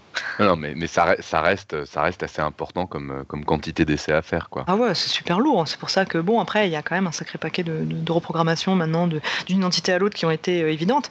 Et puis, euh, c'est pas forcément aussi facile. Je parlais des fibroblastes tout à l'heure. C'est des, cellules qui sont assez faciles à, reprogrammer. Euh, allez savoir pourquoi. Peut-être que le code génétique est moins verrouillé. Est-ce que le mode d'emploi est plus facile à ouvrir? Ça dépend des cellules. Il y a des cellules où vous partez d'une cellule neuronale. C'est beaucoup plus difficile de, de la reprogrammer. Peut-être qu'elle est extrêmement bien fermée, bien verrouillée. Ça dépend vraiment de la cellule de départ, la facilité avec laquelle vous allez la transformer. Ça, c'est. Euh, et encore, on ne connaît encore pas trop. On ne connaît pas trop trop dans ce truc-là, quoi. Même si on commence à avoir des bribes d'explications. Ok, mm. ok. il y a une dernière question qui vient. Non, mais il y a une dernière question qui vient d'être posée, mais je pense que tu vas dire que tu n'as pas la réponse puisqu'on en, on en a déjà discuté. C'est euh, Nive qui demande les histoires de clonage humain d'un docteur italien, c'est Pipo ou bien? Ah bah, je, pense que ça, se saurait quand même ça ça, voilà. ça serait ou alors c'est vraiment hyper top secret non mais peut-être enfin peut-être qu'il y en a un qui annonce qu'il veut le faire ou j'en sais rien. Il y a peut-être un cinglé comme l'autre j'oublie toujours Raël c'est ça Raël ouais non l'autre je pensais à un autre mais bon. Oui oui il y a peut-être un qui annonce des trucs comme ça, j'en sais rien. Mais... Ah, peut-être, je, sais pas. T'as pas entendu parler spécialement d'un docteur italien qui essaye de faire du Non, non. Alors peut-être qu'il y en a un qui veut le faire. Euh, peut-être que ça a déjà été fait du clonage pour les toutes premières cellules embryonnaires, de dire on a réussi à partir d'une cellule euh, différenciée humaine à recréer un embryon qu'on a tué à un certain moment. Ça c'est possible, et ça je crois même que ça a été déjà été fait. Euh, donc là on peut recréer une petite, petite framboise en gros d'embryon humain, mais on va pas aller au bout. Enfin, ça, hmm. certainement pas, parce que éthiquement là ça pose quand même des problèmes. Ah bah oui, oui non. Ah, ça, devient, gravement glauque quand même. Ouais, c'est un peu glauque. Bon, après, moi, honnêtement, j'ai aucun problème à utiliser des cellules embryonnaires pour essayer de recréer des, euh, des, organes et des tissus, parce qu'ils me font rire, les anti-avortements ou les, les, les, cathos de service, à dire, bah non, mais attendez, c'est la vie. Mais attends, on prend une petite grappe de cellules indifférenciées, ce petit tas, il veut rien dire. Euh, dire par rapport à l'avortement qui est trois mois, à trois mois où il y a déjà des bras, des doigts. Enfin bon, c'est beaucoup plus. Ça peut, même si je suis pour l'avortement, évidemment, c'est quand même plus choquant qu'une petite masse de cellules informes. Et, c'est ces gens-là aussi qui vont faire des fécondations in vitro derrière, et on fait des fécondations, on les congèle, et une fois que la femme tombe enceinte, on jette les autres ovules, on les jette. Alors euh, pourquoi les jeter? Autant les utiliser pour essayer de recréer des cellules. Je ne comprends pas euh, ce délire qu'il y a derrière. Bon, après, c'est éthique, hein, on veut dire, mais la vie est précieuse dès la première cellule. Ah, ça, se débat, c'est un débat. Quoi. Il y a toujours un bon côté dans la science et un côté où ça peut partir en. Quoi. Non, mais là, c'est vrai que ça donne un peu l'impression. le truc un peu flippant, c'est que ça donne l'impression quand même qu'on a mis la main sur un outil potentiellement. Enfin, qui, peut aller dans, dans les deux sens très très loin, quoi. Ah, bien sûr. Je pense que si un jour on arrive à, euh, on peut même, euh, enfin, en ce moment il y a un truc qui est très populaire. Je sais pas si vous avez entendu parler du, de, de l'outil CRISPR-Cas9. C'est un truc qui a été euh, découvert. Un épisode ah, vous avez, bah, voilà, bah, alors du coup vous êtes un, un collab là-dedans, éditer le génome, arriver à modifier ton ADN directement. Mais ça c'est une révolution. C'est incroyable ce truc-là. C'est même les, nouvelles techniques de séquençage au débit. on peut maintenant faire du séquençage pour tellement pas cher que maintenant c'est peut-être bientôt bienvenue à Gataka quoi. C'est un peu ça. Je sais pas si vous l'avez vu ce film d'anticipation qui est mhm. Absolument incroyable, qui a été fait dans, en 99 avant le séquençage humain et où euh, finalement à la naissance on vous séquençait et puis on vous donnait les, les, pourcentages de chances d'avoir un cancer, d'être agressif, d'être alcoolique et du coup vous avez un bon métier ou pas en fonction de vos gènes. Et ça, moi je me dis, on n'en est pas très loin quand même, donc euh, faut se méfier. Et en plus maintenant on a l'outil pour le corriger, donc euh, c'est assez flippant. C'est assez flippant. Tes remarques là me font penser à une autre question vis-à-vis des de tout ça, est-ce que ça peut aider la, le, soin du cancer, en fait, euh, vu que ça ressemble à des cellules cancéreuses quand on les remet Est-ce qu'on peut aussi essayer de décancériser des cellules euh, mmh. via ce biais-là? Ouais, bien sûr. Bah, quand on arrive à comprendre pourquoi une cellule devient folle, pourquoi euh, c'est des mécanismes qui sont vraiment très semblables. Euh, si on arrive à, savoir comment on arrive à éteindre ce chapitre, tu vois, de dire bah, maintenant on éteint tous les chapitres et, euh, et on, enfin ouais, je pense que clairement c'est des gènes qui sont impliqués dans les cancers et qui sont impliqués aussi dans la programmation cellulaire. C'est très utile de savoir qui ils sont, de les identifier déjà rien que pour pour pouvoir anticiper un cancer qui va peut-être arriver. Je parlais de bienvenue Gataka avant, mais c'est vrai que si on peut séquencer le génome et dire attention, là vous avez un gène, on sait qu'il est impliqué dans certains cancers et il y a une chance sur je sais pas combien sur trois qu'à 50 ans vous développez tel ou tel cancer. C'est quand même bien de pouvoir prévenir. Euh, et ensuite, euh, bah, une fois qu'on a bien compris le processus, bah oui, ça, pourra aider pour des futurs traitements. Si on sait euh, découvrir une molécule qui va cibler un gène qui fait partir la cellule en cahuète, ouais, évidemment, ça, ça, peut aider hein. complètement. D'ailleurs, ma quatrième année de thèse, elle a été financée par la FRM, qui est donc une, une asso qui travaille aussi sur les cancers et ce genre de choses, quoi. Donc euh, c'est parce qu'il y avait ce double enjeu cancer et reprogrammation, médecine régénérative que, j'ai eu une quatrième année de thèse. Oui, non, c'est plus l'État qui paye les thèses. non, ça coûte trop cher. Ah, moi j'ai eu trois ans et après il fallait trouver ton financement toi-même. Hein. c'est magnifique parole. Je te propose qu'on ferme le, le, le, chapitre sur euh, sur les cellules souches, etc., là, sur les identités de cellules. Et peut-être qu'on peut faire une petite update depuis euh, le dernier roue libre où tu étais venu nous parler. Tu nous parlais de ta pièce de théâtre. Qu'est-ce qui. Ouais, j'ai fait oublier de faire ma promo. Euh, ah, voilà, c'est pour ça. Et puis au euh, passage, de dire ce qu'il y a depuis, qu'est-ce que, qu'est-ce que tu deviens, tout ça, quoi. Bah ouais, bah alors moi depuis j'ai quitté la recherche parce que comme j'ai dit avant, un niveau euh, carrière, euh, exploitation, esclavagisme, tout ça, bon ça me plaisait plus trop. Euh, et voilà, puis j'avais vraiment, j'aimais bien la science, hein, c'est le métier, je l'aimais bien, mais c'est les conditions de travail en France ou même ailleurs d'ailleurs hein, qui sont pas extra. Donc maintenant je suis partie dans l'innovation et, et, je travaille pour une, une asso qui s'appelle Semia et c'est un incubateur de jeunes entreprises innovantes. Donc vous avez des chercheurs qui ont envie de monter leur boîte, pas que, hein, mais en partie des chercheurs, on a pas mal quand même chez nous et qui viennent chez nous pour avoir des conseils. C'est pour ça qu'ils prennent des anciens chercheurs pour comprendre ce que les gars nous racontent et savoir si ça vaut le coup. Et les aider ensuite à monter une boîte, à faire des levées de fonds, tout ça. Donc, euh, moi, j'aimais beaucoup l'économie. Hein. J'ai fait un bac économie. Euh, donc, euh, j'adorais l'éco. J'ai jamais cessé de m'intéresser à la macroéconomie. Et du coup, c'est une belle façon d'allier les deux, on va dire. Et sinon, je tourne toujours avec ma pièce euh, qui marche très bien. Euh, j'étais surprise qu'on ait euh, enfin, qu'on rencontre un tel public. Il y a vraiment un créneau. Hein, Astier avait tout compris. Hein, de, dire on va faire de la science, mais on va se marrer parce que c'est une vraie comédie. Je vous assure, c'est beaucoup plus drôle que ce que je viens de raconter là pendant une heure. Et on, se marre bien. C'est sur Darwin. je parle pas vraiment que de la théorie de l'évolution et je l'explique. Pendant 20 minutes. Et après, tout le reste du spectacle, c'est un débat avec un créationniste. En gros, on va faire ça pour ceux qui savent pas ce que c'est un créationniste, c'est ceux qui pensent que la Terre a été créée il y a 6000 ans et euh, que Dieu a créé toutes ces espèces sans évolution. Alors, ça a l'air un peu fou comme ça, mais aux États-Unis, c'est 40% des Américains qui pensent ça, dont tout le gouvernement Trump. Donc euh, voilà. C'est le moment ou jamais d'en parler. Très bien. Et donc tu rejoues. On avait dit qu'on finissait le dossier et qu'on arrêtait avec les trucs flippants là. Donc... Euh, on va pas parler de Trump alors. tu, tu, joues, tu joues où du coup? Parce qu'en fait, on a des auditeurs à plein d'endroits. Ouais, bah alors moi je joue principalement en Alsace quand on parle de trucs qui sont pas à Paris justement. Eh ouais, bah non, c'est moche. le truc, c'est que je bosse à côté. Hein. non, mais ils sont ravis quand c'est pas à Paris, justement. Donc, tu peux ah ouais, mais ouais, mais moi, c'est plutôt euh, à Paris euh, ah, ou en Alsace. Donc, euh, bah ouais, malheureusement, j'aimerais bien partir. On a eu des, plein de propositions en Bretagne, dans les Landes, en Montpellier, mais il faut que je prenne un week-end à chaque fois parce que je travaille, tout simplement. Et, bon, je sais pas si je vais devenir intermittent du spectacle un jour, honnêtement, je sais pas, mais pour l'instant, je ménage les deux comme je peux, donc je peux pas partir trop loin. Donc, on sera à Paris quasiment tous les mois à partir de septembre, donc fin septembre, je crois tout début novembre et fin décembre pour les fêtes. tout à fait dans l'esprit de, de Noël. voilà, parce qu'on a envie d'amener votre grand-mère, hein, tout à fait euh, dans l'esprit de la charité chrétienne, tout ça. Euh, on se moque un peu des religions, j'avoue. Hein, donc si vous êtes chrétien euh, et que vous êtes protestant acharné, il y a, y a, moyen que vous vous sentiez un peu vexé, mais si vous avez le sens de l'humour, ça va, vous pouvez venir. Donc voilà, on explique beaucoup aussi. C'est très philosophique en réalité hein, de, savoir pourquoi il y a encore des théories scientifiques qui ne sont pas acceptées, mais pourquoi il y a encore tellement de gens, surtout aux États-Unis, qui refusent en bloc, et même des gens qui, sont présidents de la République. Enfin, c'est quand même hallucinant. Tout un gouvernement qui refuse les dernières euh, avancées scientifiques. Enfin, je dis dernières, mais quand même Darwin, ça a 150 ans, c'est incroyable.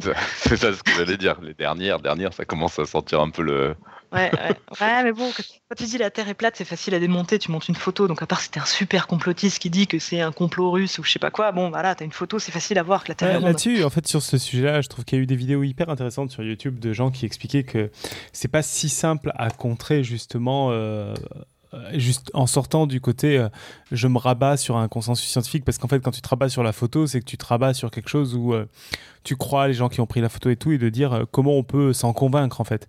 Et oui, ça, nous-mêmes. ça remet en question en fait sur le sur le côté comment se convaincre d'une vérité scientifique etc et je trouve qu'il y a des vidéos typiquement sur YouTube hyper intéressantes sur le sujet qui au lieu de le prendre justement à la rigolade, essaie de se dire bah, comment on peut essayer de le prouver? Et en particulier de se rendre compte que tous les trucs qu'on a en tête de base, ça marche pas super en fait pour, se convaincre que la Terre est pas plate. Ouais, bah après, si tu écoutes ton instinct, euh, tu te dis, bah, je vois le soleil tourner autour de moi, euh, euh, je vois bien que c'est plat. Enfin, c'est du bon sens d'imaginer que le soleil tourne autour de nous et que la Terre est plate, honnêtement. Mais, mais nos instincts et notre première impression nous trompent. Et, c'est ça la science, c'est de dire, attention, il faut vraiment pas. Il y a des croyances, il y a des premières impressions qui sont pas toujours les bonnes, et il faut vraiment aller chercher les données et quelque chose d'objectif, de fiable, comprendre la nature avec ce que nous donne la nature et pas se laisser imprégner par des principes religieux ou même politiques. Il faut vraiment rester objectif. C'est très difficile à faire. Il y a plein de scientifiques qui n'y arrivent pas. J'ai quand même parlé pendant une heure de scientifiques qui refusaient euh, euh, cette idée qu'on pouvait manipuler les cellules. C'était euh, têtu, comme des vieilles mules. c'est incroyable. Alors qu'il y avait eu des trucs avant. Il y avait même déjà le coup de la salamandre, tu lui crevais l'œil, ça repoussait. C'était au 19e siècle. Mais c'était laissé de côté parce que c'était pas dans le paradigme ambiant.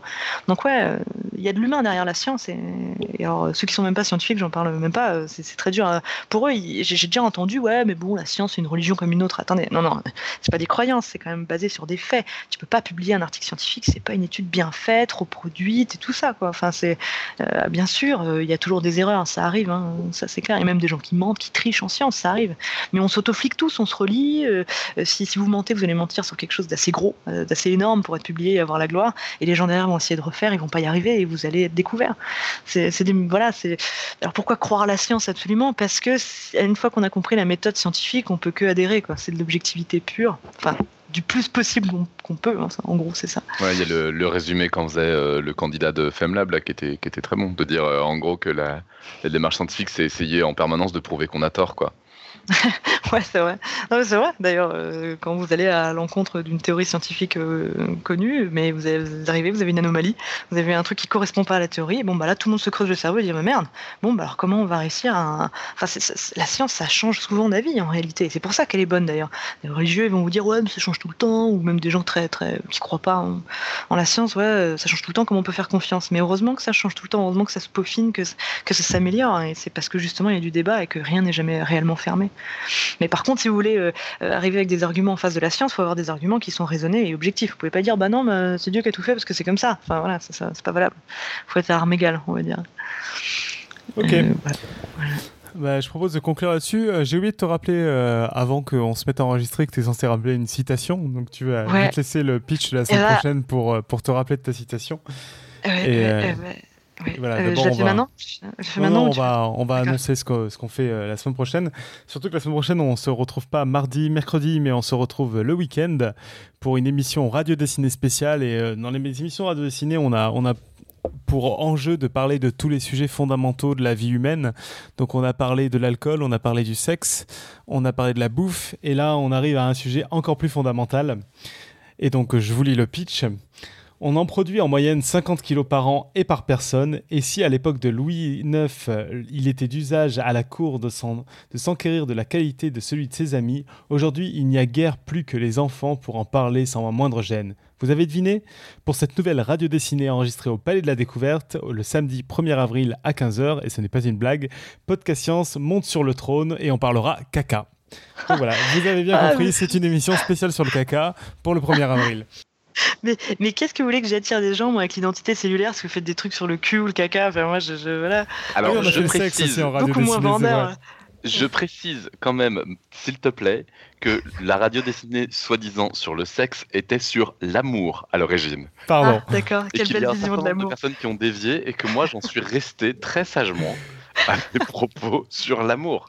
Voilà. Ah, et là, c'est sur le caca et ça devrait pas dévier.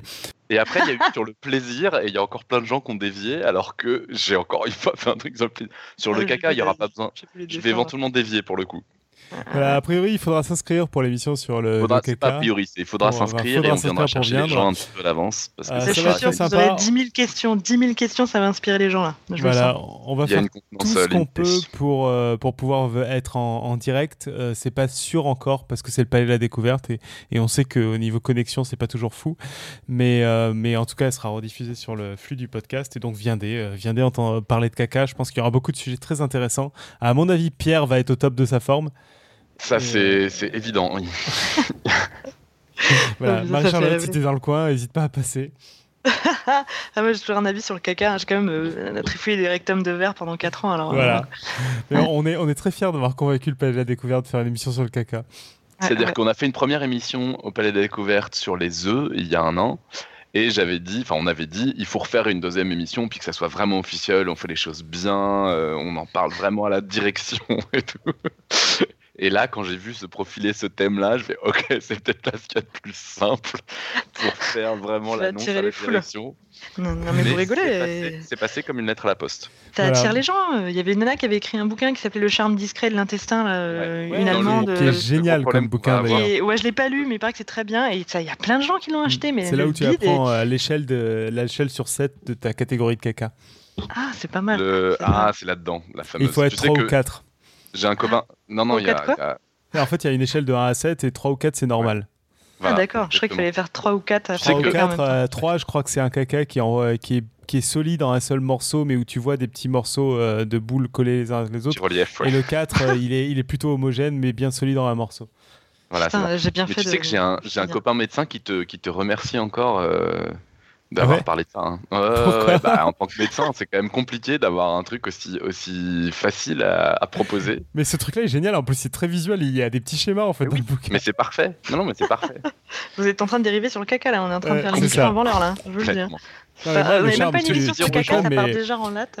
Le charme discret de l'intestin, moi j'ai halluciné de ce bouquin. J'ai découvert un nombre de trucs fous. En fait, l'intestin et le caca, c'est passionnant quoi.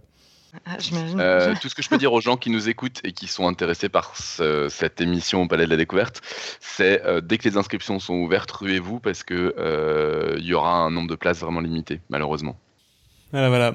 Et les gens en direct, profitez-en parce que c'est pas dit que l'épisode soit publié d'ici là, donc je vais faire au mieux, mais c'est pas gagné. Et voilà, voilà, ma foi, ça va être sympa. Donc on va pouvoir ah, passer à la côte. Écoute, bah, j'ai choisi une petite citation euh, d'un mec que j'aime bien qui s'appelle Charles, Darwin, que j'ai peu connu, mais, euh, mais je l'aime bien. Et il a dit Il faut que la raison l'emporte sur l'imagination. Aujourd'hui plus que jamais. à l'ère de Facebook. Et, euh, il a pas dit ça, Darwin. Hein, mais il a pas dit non? Non, non, non, il n'est pas très Facebook. Pas très... il a pas de ah, compte, je sais pas, si, je sais pas si je suis d'accord avec cette quote, hein, malgré tout. C'est vrai? Bah, je trouve que l'imagination, c'est bien quand même, tu vois. Ouais, ah, j'ai pas dit que c'était mal. Est-ce que j'ai mis un jugement de valeur? Ça, c'est J'ai dit que ce niveau scientifique, en tout cas, c'est vrai que quand on veut euh, savoir ce qui est vrai de ce qui est pas vrai, euh, est-ce que le bio c'est bien, est-ce que tel truc c'est bien ou c'est pas bien, c'est bien d'avoir des données plutôt que se laisser persuader par des croyances. En gros, c'est ça que j'aimais bien. Ouais. Voilà. Mais bon, c'est très cartésien comme façon de voir, hein, mais ne euh, croyez pas, j'ai d'imagination aussi. Hein. Ok, très bien. Ben, merveilleux. J'ai essayé de retrouver des informations sur le quiz, mais je, je ne retrouve Euh, pas. le De quiz, mémoire, tu- de mémoire, le quiz, c'est Alan qui s'est engagé à nous dire si euh, le Coca-Cola permettait de Oh, nettoyer on ses en est toilettes. toujours sur celui-là, mais oui, tout à Ouais, fait, je on en crois. est Et à toujours mon sur avis, celui-là. ça va être très bien pour euh, le caca. Je me demande s'il a pas prévu de faire ça là-bas. La phrase, euh, la phrase euh, exacte était le Coca-Cola est si acide qu'il permet de nettoyer ses toilettes. Voilà, Marie-Charlotte, Info ou intox. je suis pas chimiste, j'en sais rien.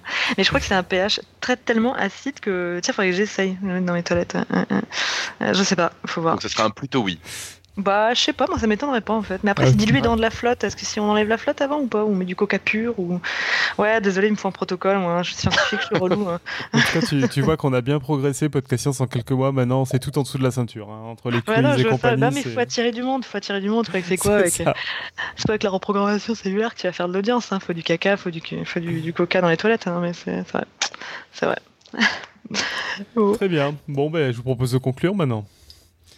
Du coup, euh, bah, merci, merci Marie-Charlotte pour, euh, pour Ah, ce dossier. On a appris plein de trucs. On a appris comment cloner des, des mammifères et puis comment on pouvait reprogrammer des cellules.